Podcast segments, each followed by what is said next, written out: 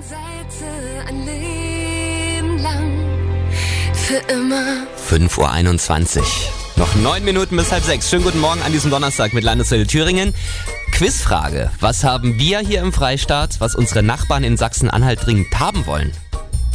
Ganz einfach, es ist ein Reaktor für den Elbhafen in Aachen. Der hängt seit letzter Woche auf dem berühmt gewordenen Schwerlasttransporter in Andisleben bei Erfurt fest. Jetzt kann es aber weitergehen. Auch die Behörden in Sachsen-Anhalt haben endlich grünes Licht zur Weiterfahrt gegeben.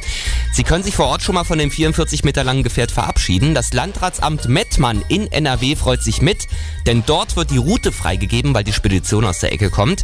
Die Mitarbeiterin Daniela Hitzemann, die sagte uns im Landeswelle Thüringen Interview, warum es wirklich bis jetzt gedauert hat. Wir haben noch etwas länger gewartet auf die Zustimmung des Landesverwaltungsamts Sachsen-Anhalt. Die haben nämlich diesmal dann sehr gründlich geprüft, haben aber gestern Mittag dann endlich auch ihre Zustimmungserklärung abgegeben, sodass wir dann auch sehr schnell die Genehmigung erteilen konnten.